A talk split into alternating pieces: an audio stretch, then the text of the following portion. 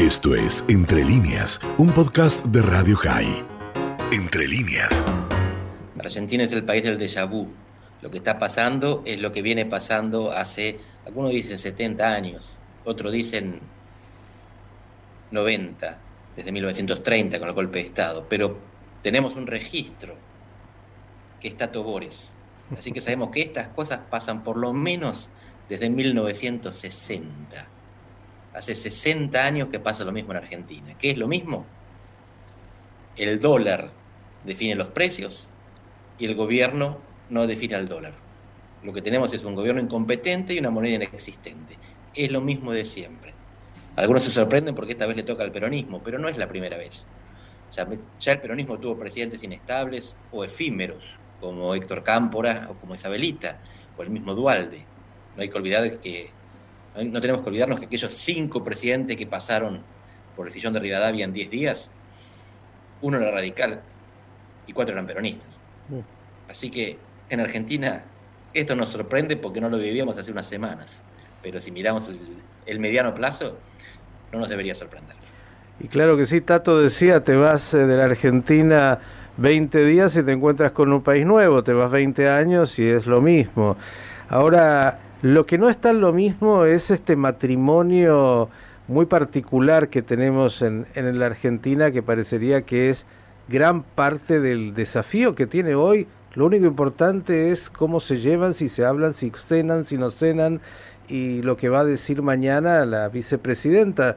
Realmente es en, eh, a, este agregado que habías dicho, al análisis, digo, es un agregado muy enloquecedor y que no le brinda al país ninguna certeza. ¿Cómo ves esta coyuntura, Andrés?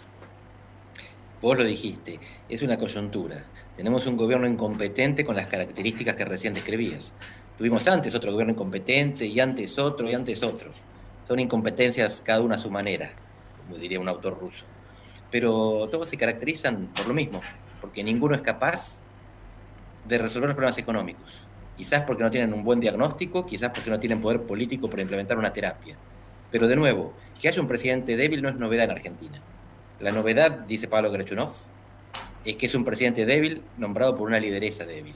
Porque si ella fuera fuerte, sería la presidenta. Irigoyen y Perón tuvieron que nombrar a otro porque la constitución o el autoritarismo, la dictadura no les permitía hacer a ellos los candidatos.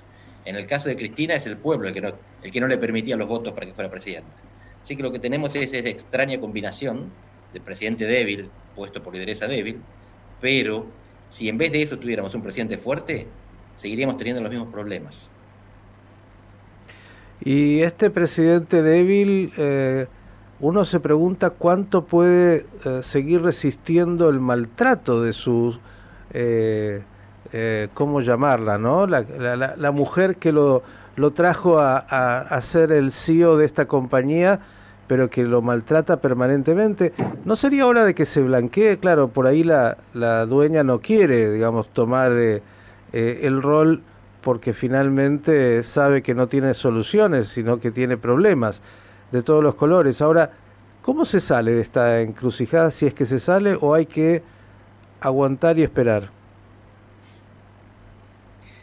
El presidencialismo te impone un presidente por mandato fijo al que solo podés remover por una mayoría grabada dos tercios de ambas cámaras en el caso de Argentina. Fíjate qué contraste con el parlamentarismo, donde si perdés por un voto la moción de confianza del Parlamento, te vas.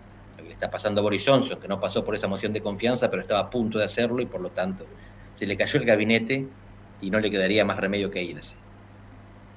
El presidencialismo es traumático, porque si te vas antes significa que hay dos tercios y no solo una simple mayoría la que te está echando. Pero la situación se pone cada vez más inestable.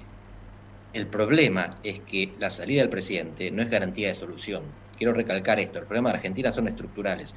El próximo incompetente va a tener el mismo problema. Y si el próximo que viene es competente, también. Y si no hay un diagnóstico común, fíjate que hace 60 años que venimos peleándonos para imponer una u otra posición. Ninguno consiguió eliminar al adversario. Ni los que quieren dólar alto, ni los que quieren dólar bajo, que es la gran discusión de política económica en Argentina. La única solución, piensa uno, sería ponerse de acuerdo. como hacemos para conceder mutuamente a fin de que el dólar nos insatisfaga simétricamente a los dos sectores, porque nadie sale contento de una negociación, tienen que salir moderadamente descontentos.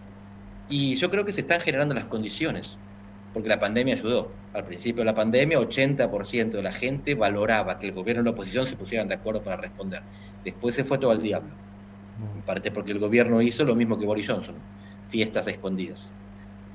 Pero otra vez, este gobierno es irrelevante, el próximo gobierno es irrelevante, lo relevante es el país. Y hay condiciones para que en el país nos sentemos y nos pongamos de acuerdo, pero todavía no es evidente. Lo suyo es muy optimista y me gusta. Eh, digo, y en esta, eh, en esta incompetencia de tantos, ¿hay solo incompetencia o hay eh, el interés de no perder los privilegios que tiene justamente ese sector que, que le toca gobernar? Sabiendo, entre otras cosas, Andrés, y acá obviamente te pregunto, que esto de que se vayan todos es muy lindo, la gente sale a las calles, podemos gritar, pero la realidad es que los países necesitan gobiernos y las otras alternativas ya las vivimos y fueron trágicas. Digo, eh, ¿están dadas las, las características para que en algún momento eh, algunos asuman la, la responsabilidad? ¿Cómo ves el futuro? de los nuevos políticos en la Argentina? Se pone cada vez más difícil, Miguel, porque a medida que sobrevivimos a las crisis, aumentamos como capas geológicas la cantidad de pobres. Y es una sociedad cada vez más dual. Dual significa que la mitad de los argentinos están incluidos, tienen alguna especie de ingreso en blanco y pueden comprar dólares y viajar por el mundo de vez en cuando. Y la otra mitad se cayó de la economía formal y vive de lo que consigue que el Estado le, le ofrezca. Y el Estado argentino es profundamente incompetente, ya no sirve para fomentar la producción, sirve solamente para redistribuir lo poco que el país produce, que no es poquísimo, hay países más pobres, pero más poco que antes y más poco que otros, y que cada vez alcanza para menos, porque cada vez hay más gente que necesita el Estado, un Estado, de nuevo, desmantelado, que sirve como tuberías para redistribuir, no sirve como motor para avanzar. ¿Qué es lo que hace falta para cambiar esto? Primero reconocerlo, por eso mencioné el diagnóstico previamente.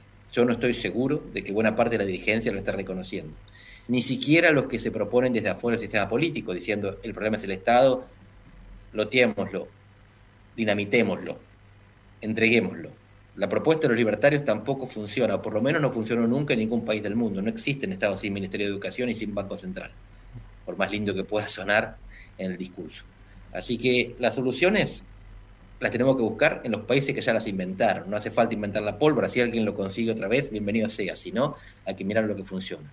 Y lo que funciona son acuerdos mínimos. Son consensos en los cuales todos pierden. Y esto tiene que quedar claro. Vos recién decías, ¿defienden sus privilegios? Por supuesto. Lo que tenemos que conseguir es que esa gente acepte perder algo, porque si no va a perder todo. Andrés, la última, porque eres tan claro y digo, diagnóstico. Yo no sé si te leen y sería bueno. Eh, y además de leer, asumir lo que dices. Digo, ¿cómo nos miran desde afuera? Porque claro, ahora está justo hablando Boris Johnson y también eh, este mundo está lleno de, de personajes muy extraños, eh, líderes que, que, realmente en otras épocas no sé si veíamos, pero ¿cómo nos ven a los argentinos desde afuera cuando escuchan todo lo que aquí pasa? Los de abajo bien, con sorpresa. La gente común, la gente que quiere venir de turismo, que le gusta la carne, el tango y la cultura argentina, sigue pensando que somos un país maravilloso y no entiende por qué tenemos crisis recurrentes. Los de arriba nos ven cada vez peor. Los de arriba son los diplomáticos, son los empresarios, los que te dicen, si no hay seguridad jurídica, si no me garantizan las reglas, yo no pongo un peso más en Argentina. Y eso es lo que estamos viendo. Argentina es un país que tiene una tasa de inversión bajísima, insuficiente para desarrollarse, insuficiente para sostenerse, perdemos stock porque tenemos menos inversión que la necesaria para mantener lo que tenemos. Y esa gente, es, esa gente que tiene plata y que la arriesga, es muy difícil de recuperar en el corto plazo. Argentina tiene que hacer buena letra durante mucho tiempo. Así que, ¿cómo nos ven? La mayor parte de la humanidad que nos conoce nos ven bien. Les gusta nuestro Papa, les gusta nuestro fútbol. Eh, bueno, en Argentina, fíjate que el Papa es menos querido que allá afuera. Y, los de arriba, que son los que pueden definir nuestro futuro, nos ven cada vez peor. Si alguna vez vuelven a invertir en Argentina es porque el mundo se volvió todavía menos predecible. Así que fíjate cómo la tragedia de los demás, en vez de consuelo de tontos, quizás podría ser lo que nos tire un poco de oxígeno porque Argentina comparado con otros sigue estando mejor, porque otros también hicieron las cosas mal, no es que el mundo brilla y nosotros nos hundimos, está todo bastante complicado. Esto fue Entre líneas, un podcast de Radio High. Puedes seguir escuchando y compartiendo nuestro contenido en Spotify, nuestro portal radiohigh.com y nuestras redes sociales. Hasta la próxima.